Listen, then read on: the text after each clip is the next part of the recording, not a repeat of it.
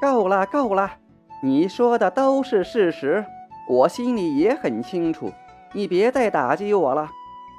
残剑当即不满了，有些恼怒地瞪了方杰一眼后，神情一缓，叹道：“幸好我们没成为敌人。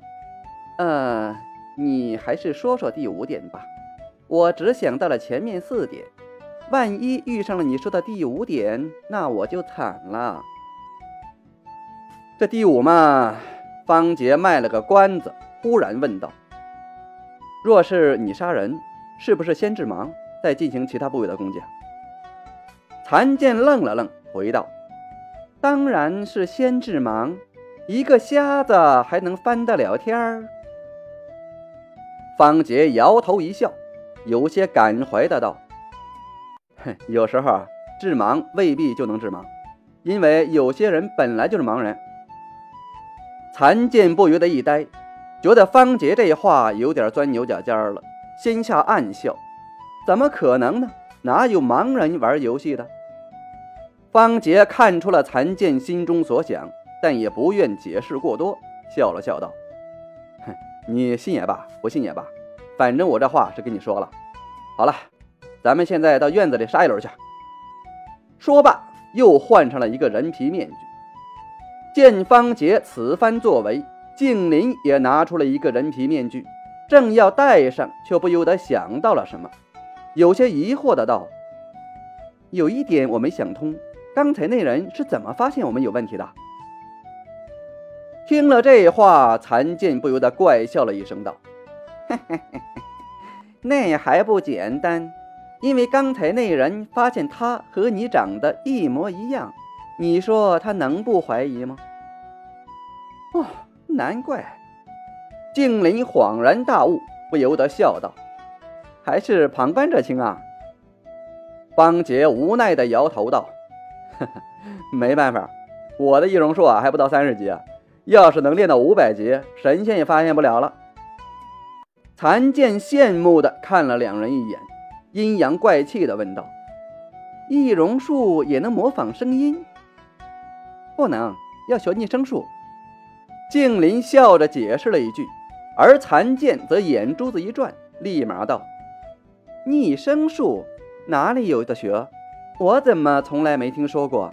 我想学，非常想学。你们听我这说话的声音，我已经尽量克制了，可还是不行，而且……”发现辟邪剑法练得越高，声音走样的越厉害，太难听了。静林扑哧一笑，看向了方杰，似乎想征求方杰的意见，是否把连城诀的主线任务告诉对方。而方杰自然明白静林的意思，斟酌了一番后，意味深长地对残剑道：“这个秘籍啊，涉及到连城诀的主线任务，这其中的价值我就不多说了吧。”所以，你若是想学，你就得有相应的付出才是。残剑当然知道方杰这话到底是什么意思，踌躇道：“我现在是一穷二白，没钱，也没什么值钱的东西。”说到这里，残剑仔细想了想，最后摊了摊手道：“哎，确实没什么拿得出手的东西，不如大家交个朋友。”以后有什么需要在下帮忙的，一定义不容辞。为了连城诀的主线任务，静林可是欠了方杰十万两黄金，外加一个人情的。见残剑居然想空手套白狼，静林当即就心里不平衡了。没等方杰说话，便立即道：“我都花了二十万两黄金才找他买的这个信息，你竟然一分钱也不愿意出啊！”其实静林只花了十万，特意将价格开到二十万，想帮方杰提高这个信息的身价。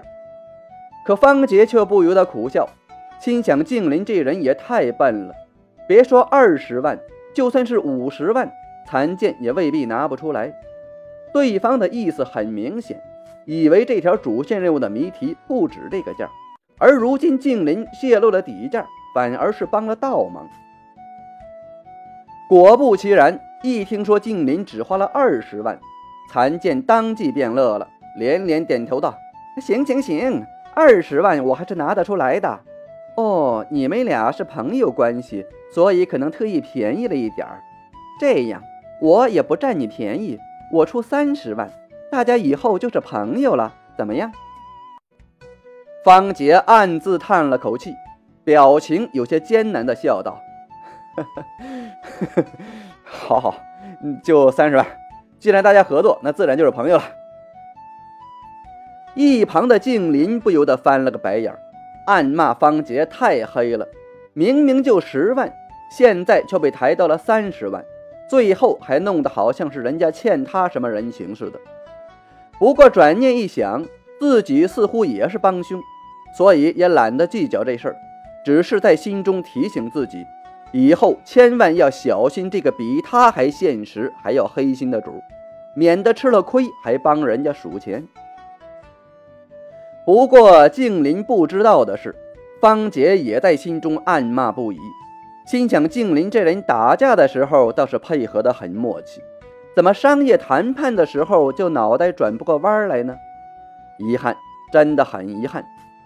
不过世间寻得一知己实在太难了，这静林就先凑合着用吧。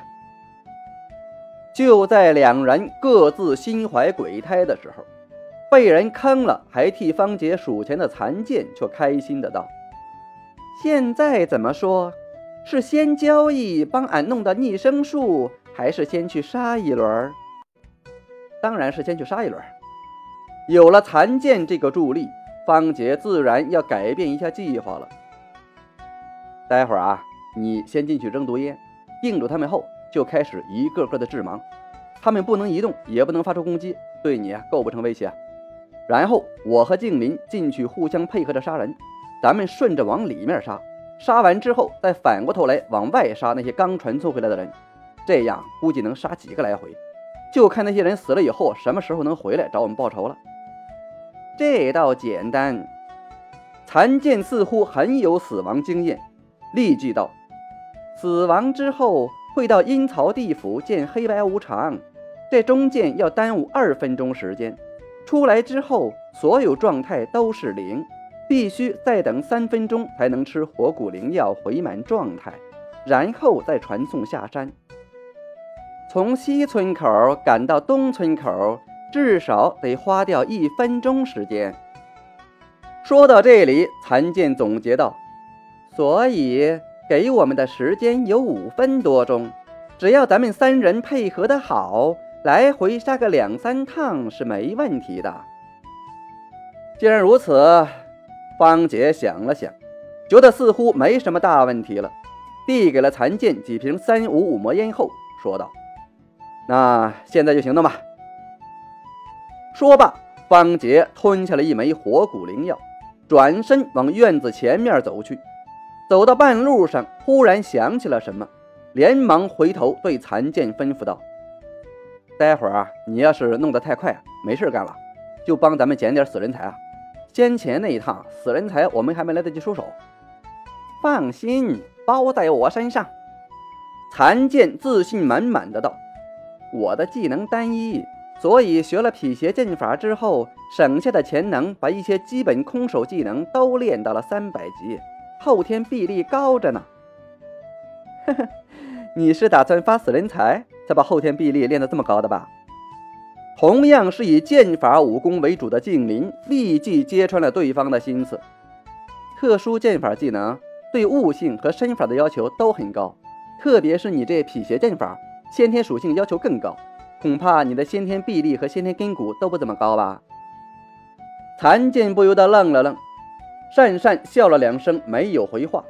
见已经到了院子的门口，二话没说，便直接冲了进去，顺手砸出了几瓶三五五魔烟后，手中便换上了三枚银光闪闪的绣花针，摆动腰肢，开始在人群中飞刺起来。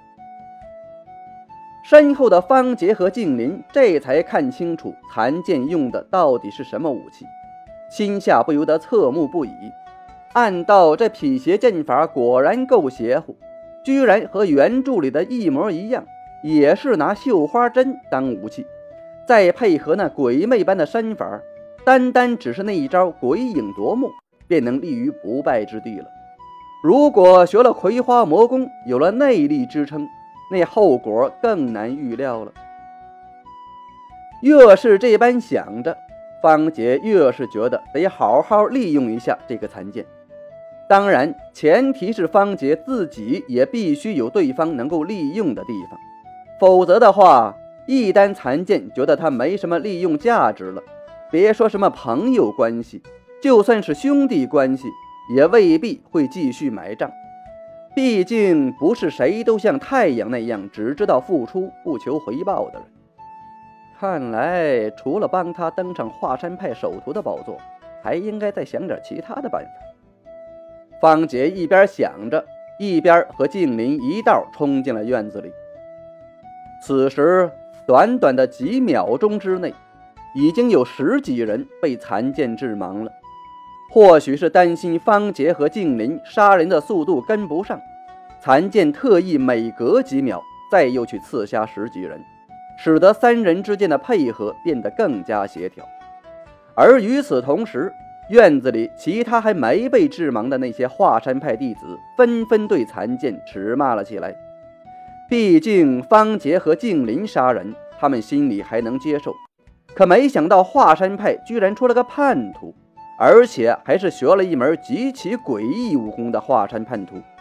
更关键的是，死倒是不可怕，真正可怕的是被刺瞎后双眼爆出的血花和那两个惊心动魄的血窟窿。在场所有人不禁胆战心惊，彻底的抓狂了。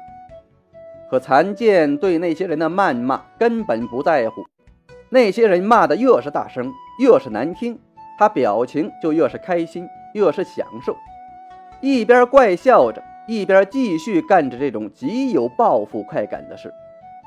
听到他的怪笑声后，再结合他所施展出来的武功。有人终于想到了一门可怕的武功，不由得惊呼道：“啊，撇剑法！他用的是撇剑法！”第一人喊出声后，第二个人也反应了过来，当即也惊恐地叫了起来。结果，整个院子顿时炸开了锅。本来一直在谩骂残剑的众人，当即改了口，惊呼的同时还不停地求饶，希望残剑能饶他们一命。可惜残剑的性格已经明显有了些扭曲，这些人越是求饶，他越是兴奋。自杀山号前所经历过的那些事又回荡在了脑海里。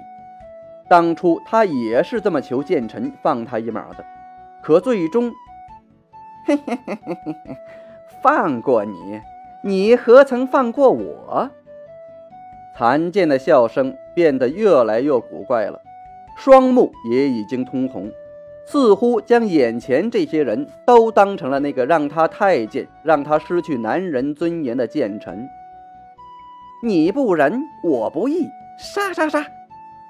残剑继续怪笑着，疯狂地在人群中胡乱地飞刺起来。似乎过了许久，又似乎只过了半秒，只听“叮”的一声，残剑顿时一个机灵。这才清醒了过来，连忙抬起手看了看自己指缝里夹着的那三枚绣花针，结果发现那百发百中的三枚绣花针突然全部断掉了。下意识地环顾了一圈，发现地上横七竖八、一层摞一层的躺着上百具尸体。看到这里，再将目光移向前方。发现一双目以下的喇嘛正横着一柄雪刀护住了心口要害部位，残剑不由得一呆，一脸震惊而又不可思议的道：“啊，怎么回事？怎么回事？这些人都是我杀的吗？你、你、你、你没事吧？”见残剑突然清醒了，双目还处在失明状态的方杰这才松了口气，苦笑道。你看我这样子像是没事吗？先别说话了，你赶紧把那些刚传送过来的人都杀了。残剑眨巴了两下嘴巴，正想说些什么，却听方杰瞪着两个血肉模糊的眼窟窿道：“还犹豫个屁呀！你都杀了上百名同门了，判事都判到火星上去了，你不杀他们，等他们行动了，都要来杀你。”哎呀，老子被你治盲了，先歇一会儿。啊！残剑再次惊呆了，但这一次却只待了一两秒，便醒悟了过来，心下一横，也没有再跟方杰废话，再次施展出辟邪剑法，杀向了院子的另一头。方杰愤怒而又无奈地叹了一口气后，干脆一屁股坐地，等待致盲状态结束，嘴里还骂骂咧咧的道：“他奶奶的，早知道就应该把唐家姐弟也叫来，看你还怎么发神经。”骂到一半，方杰忽然大笑了起来，十分开心地嘀咕道：“既然上来的贼船，以后啊就得跟着我混喽。”